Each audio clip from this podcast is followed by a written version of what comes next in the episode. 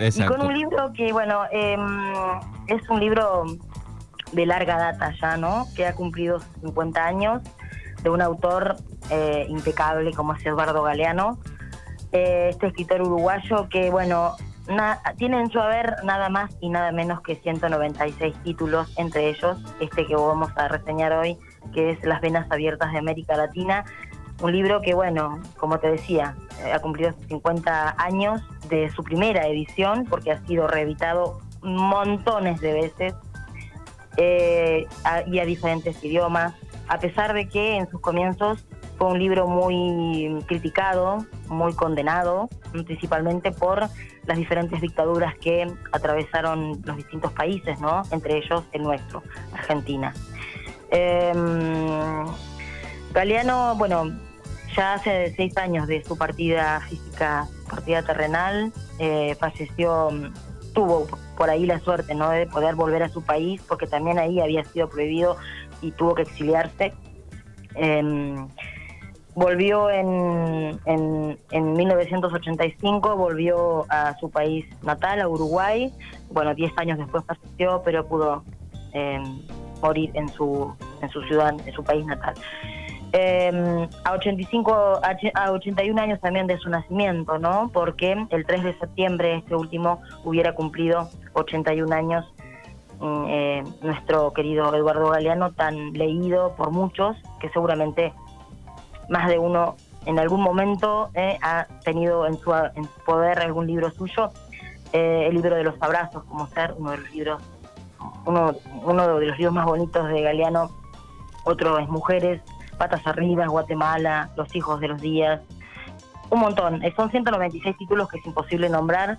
Pero bueno, eh, este libro, Las Venas Abiertas de América Latina, es un libro muy actual también, a pesar de que ya tiene 50 años de historia, eh, que bueno, cuenta también las problemáticas que tienen los países de América Latina, lamentablemente, que han tenido siempre. Desde, los desde la época de la conquista, hasta porque Galeano hace un seguimiento muy minucioso, muy puntual sobre eh, toda la problemática desde sus comienzos, ¿eh? desde, desde siempre. Entonces es como que hoy por hoy, en este 2021, eh, lamentablemente, ¿no? Tenemos que decir que por ahí es un libro también, a pesar de los años, muy actual, porque seguimos por ahí con condiciones eh, bastante bastante tristes, ¿no? En nuestra querida América Latina, con problemáticas que no se han solucionado y bueno, con todas estas cosas que a Galeano lo ponían muy mal, ¿no? La, problemática social, la problemática política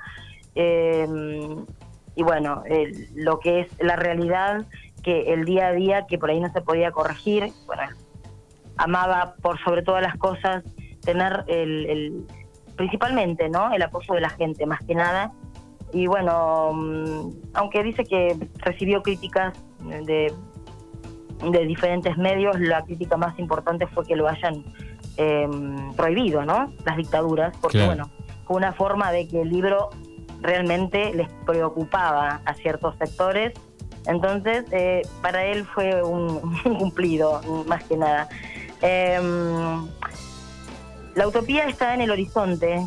Camino dos pasos, ella se aleja dos pasos y el horizonte se corre diez pasos más allá.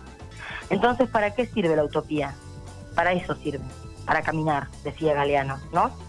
Eh, entre otros de sus grandes dichos y frases que conocemos, esta es una de las de ellas. Eh, el libro, bueno, como decía, fue editado por primera vez en 1971, cuando él tenía apenas 31 años de edad y un montón de, sueños y, de ganas de que todo cambie, de que la vida, de que este, estos países mejoren las situaciones, la pobreza, eh, la desigual, las desigualdades, los gobiernos, eh, las políticas. Eh, así que bueno, aquí estamos con este libro que en su grandeza y en su magnitud, eh, a pesar de tanto tiempo transcurrido, podemos eh, retomarlo una y otra vez, una y otra vez, mil veces, y, desglosarlo y releerlo y compararlo y verlo y, encontrarnos, ¿no? Con frases de también de escritores como Domingo Faustino Sarmiento, Bartolomé Mitre, él hizo una recopilación importante, no solamente de sus escritos, sino que hizo como un seguimiento de toda la historia para aportar a este libro eh, la credibilidad que debe, que debe tener, algo tan importante, ¿no? Como es por ahí la desigualdad en los países más bajos, eh, como te decía, la pobreza, eh, la riqueza mal distribuida, y un montón de factores que a él le afectaban muchísimo, le dolían muchísimo. Y bueno, hasta el momento, como decía, han pasado tanto tiempo y lamentablemente tengo que decir, dijo en una de sus últimas entrevistas, que el libro sigue teniendo tendencia aunque él hubiese querido que fuera lo contrario, ¿no? Claro, es como que mejorado. quedaron muchas de esas cosas, ¿no? La, pobreza del hombre como resultado de la riqueza de la tierra, ¿no? Exactamente, sí, sí. Eh, así que bueno, Galeano nos ha dejado un montón de libros, ¿no? Para tener en cuenta y bueno, por ahí eh, haciéndole un, un, homenaje así muy simple, muy humilde y muy sencillo a toda su grandeza. Eh, eh, para que la gente por ahí que lo ha leído pueda volver a, retomar o leer algunos de sus escritos y aquellos que no tuvieron la posibilidad o la suerte o recién lo escuchan o por ahí la, juventud más que nada porque él pensó que por ahí los, eh, los, libros iban a ser leídos por gente más adulta, acorde más pre a la edad, a edades más eh, avanzadas, sin embargo fue transcurriendo de generación en generación este libro que ha pasado y nos ha dejado tanto, ¿no? Em, por ahí decía, no dejan ver lo que escribo, decía Blas de Otero, ¿no? Porque escribo lo que veo.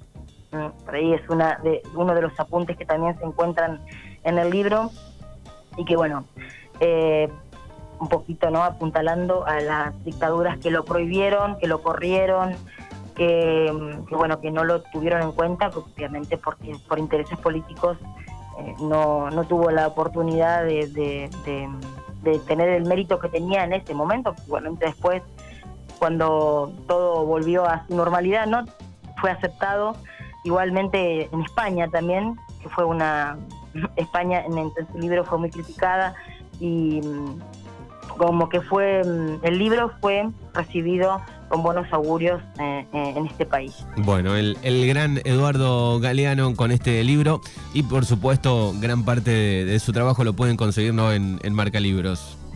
Obviamente pueden acercarse, eh, pedir el libro que por ahí más les, les llame la atención, entre ellos este, y, retomar o, releer o volver a, sus escritos y a, bueno, el libro que prefieran, ¿eh? porque hay para todos los gustos, todas las edades, todos los géneros literarios. que mm, Les mando un saludo muy grande a Miriam, a Mario, a Daniel, que me están escuchando. Eh, y bueno, que siempre están haciendo el aguante desde ahí, a toda la audiencia que, que, cada lunes ¿eh? está presente aquí, por ahí, alguno que otro tomando apunte de algún libro para para poder comenzar la semana. Bien, todas las novedades, ofertas imperdibles, todos los géneros literarios en Marca Libros en D'Amico 663. Nati, buena semana y nos encontramos el próximo lunes. Buena semana para todos, hasta el próximo lunes. Farmacia Nacud. Medicamentos, fórmulas magistrales, perfumería, aromaterapia, suplementos dietarios, cosmética natural, flores de Bach, ortopedia, últimas tendencias en bijú y obras sociales. Farmacia Nacud te quiere, te cuida. Conocela, te va a encantar. 29 23 53 67 62. Constitución Nacional 76. De Regueira. Búscanos en Facebook e Instagram.